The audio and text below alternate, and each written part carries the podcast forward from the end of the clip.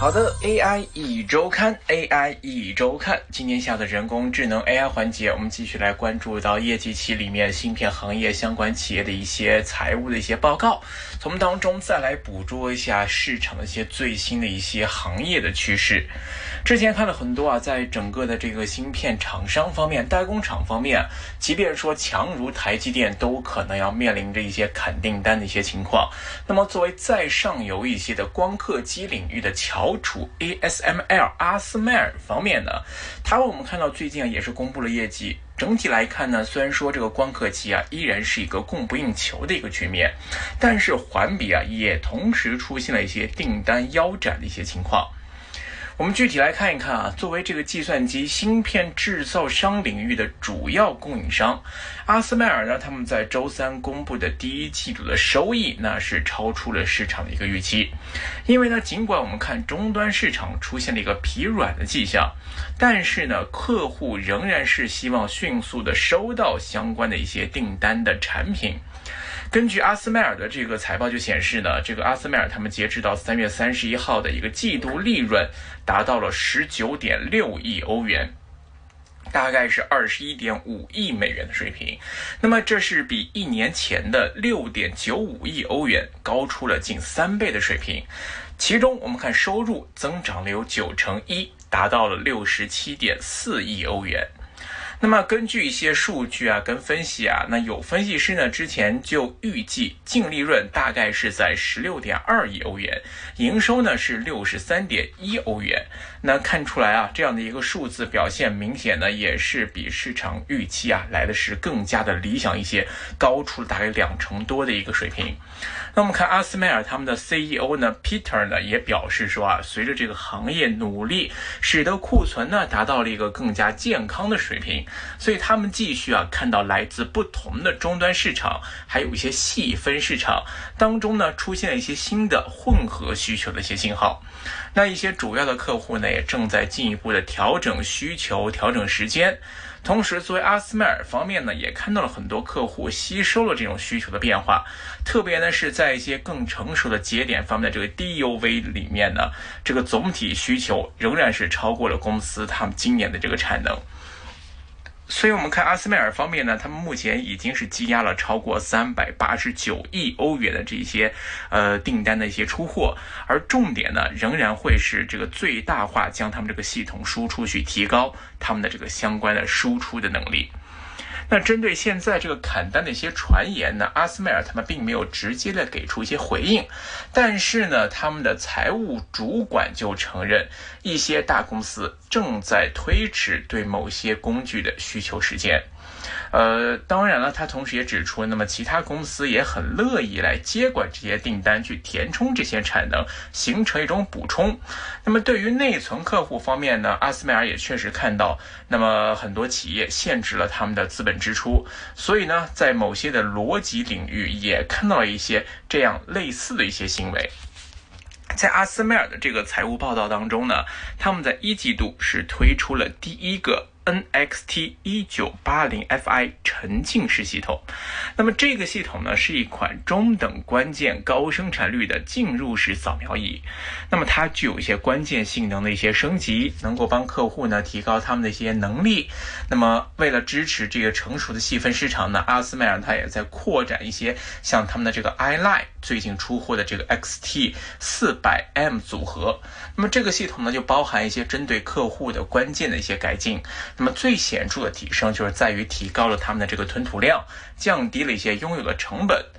那么阿斯麦尔呢也进一步表示了，在一季度呢，他们还交付了第一台 Yield Star 五百。那么这作为一个下一代光学的这个计量工具啊，那这个产品将吞吐量再提高了一点五倍，同时又支持下一个叠加和聚焦计量要求的这样的一个带逻辑和存储设备，跟之前的 Yield Star 来相比呢，这个匹配性能又有了百分之二十的一个提高。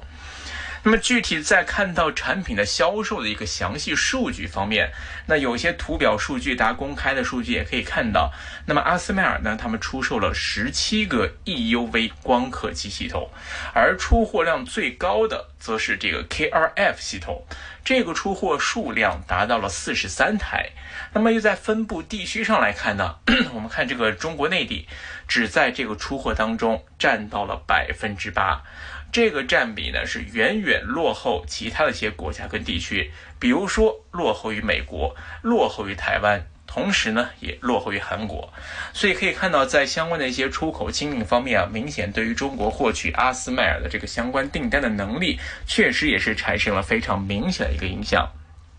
那我们在阿斯麦尔的这个报告当中还可以看出来啊，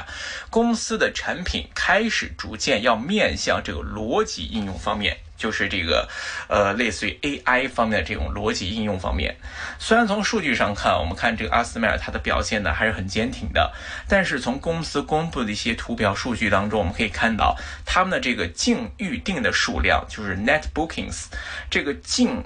预定量环比出现了一个接近腰斩的这样的一个情况。呃，这个表现非常明显。那么从之前大概是两万一千多个 million，突然是降到了这个六千七百个 million 的这样一个水平。呃，按照阿斯麦尔他们给出的一个解析呢，那么根据所谓的这个 net booking，它包括了所有系统销售订单和通货膨胀的相关调整。并且呢，已经接受了书面授权。尽管我们看阿斯麦尔呢，它能够依靠他们的大量的积压的订单，但是呢，由于这个利率上升，再加上通货膨胀的飙升，还有这个持续的这个银行业的潜在危机，都在继续削弱消费者的信心。所以，我们看在芯片市场上，部分客户的这个下滑啊还在持续，似乎也都没有见到底。而且，包括很多的这样的一个各个领域的芯片，都开始出现了一个缩减资本开支的这。这个情况，那么这个对于阿斯麦尔来说都不是一个好消息。阿斯麦尔它最大的客户台积电上周连续第二个季度的销售额低过预期，这就可以表明说，现在在全球电子产品方面的需求端还是仍然维持一个非常疲弱的一个格局。那么阿斯麦尔就表示呢，第一季度的订单量较去年的同期下降了百分之四十六，来到了三十七点五亿欧元，引发了呢对于他们长期前景的一些担忧。阿斯麦尔的股价呢，在这个财报公布之后就下跌了百分之四点九。截至到阿姆斯特丹的这个上午的十点十分，股价下跌百分之二点二到五百七十五点八欧。尽管说短期内看到由于业绩的公布出现了估压，但是看到阿斯麦尔在今年整体股价仍然还是累计留一成以上的一个升幅。虽然我们说这个话分两头说。我们看到这个，在这个刚才我们公布的这个数据方面，净预定方面是出现了一个环比的一个，甚至是拦腰砍断的一个订单的减少。但是不得不承认的就是，阿斯麦尔在这次的这个业绩表现还是好过预期的。但是呢，它所显示的所接订单的数量相当多，表明呢部分客户的资本支出削减正在开始逐渐的产生影响。包括大摩方面的分析师，他们在一些报告当当中啊，就有提及说，这会意味着什么呢？这会意味着二零二四到二零二五年的在阿斯麦尔方面的增长可能会存在着一些阻力，或者说是不确定性。呃，而且他们也认为，投资者已经开始对这一块未来所产生的影响开始感到了有所警觉。尽管如此呢，我们看到，由于对这个他们的这个机器的需求还是维持一个非常持续的强劲的这样一个状态，所以呢，我们看到阿斯麦尔他们预计第二季度的销售额将会继续超过分析师的原有预期。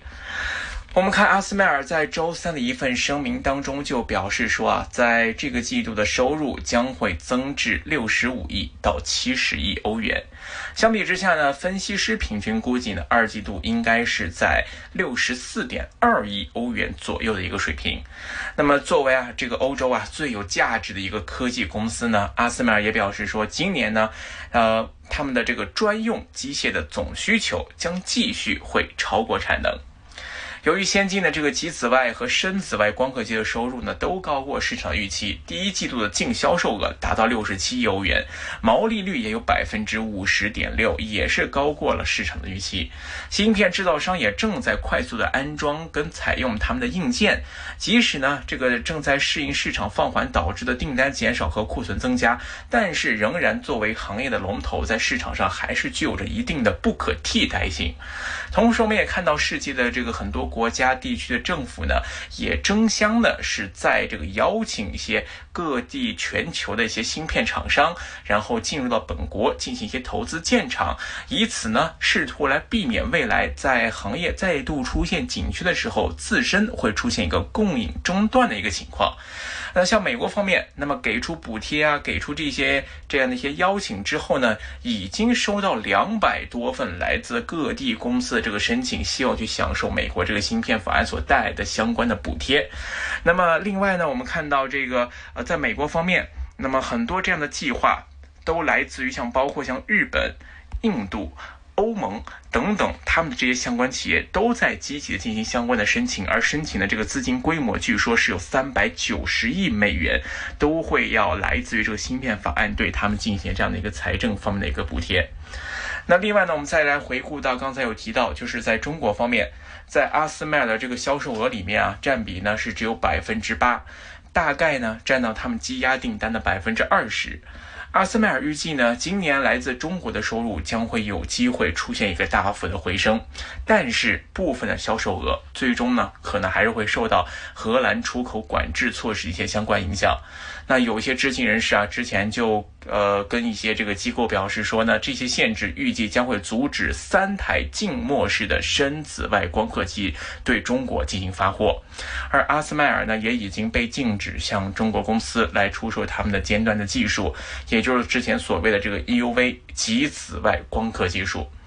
当然了，这一块呢，目前还是在这个目前进一步的这个发酵当中。那么，而阿斯麦尔方面的首席财务官呢，也在声明中表示呢，他们也在等待荷兰当局最终对于中国方面出口限制的一些详细的指导。那么，这也将会影响到他们的这个未来的一些出口许可证的一个情况，是否能够将一些高级进入式的工具进行出口出口到中国？那么，这也是这个阿斯麦尔方面正在协调沟通的一个方向。所以，具体呢，在这个中国的出口方面会呈现什么样的状况，我们还是要继续保持关注，等待最新的消息出台。而作为阿斯麦尔对中国的出口情况，某程度上来说，也可以作为一个我们来观察国内的这个。芯片技术突破方面的一个佐证跟缩影了。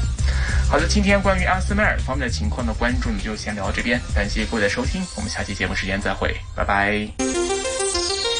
AI 一周看。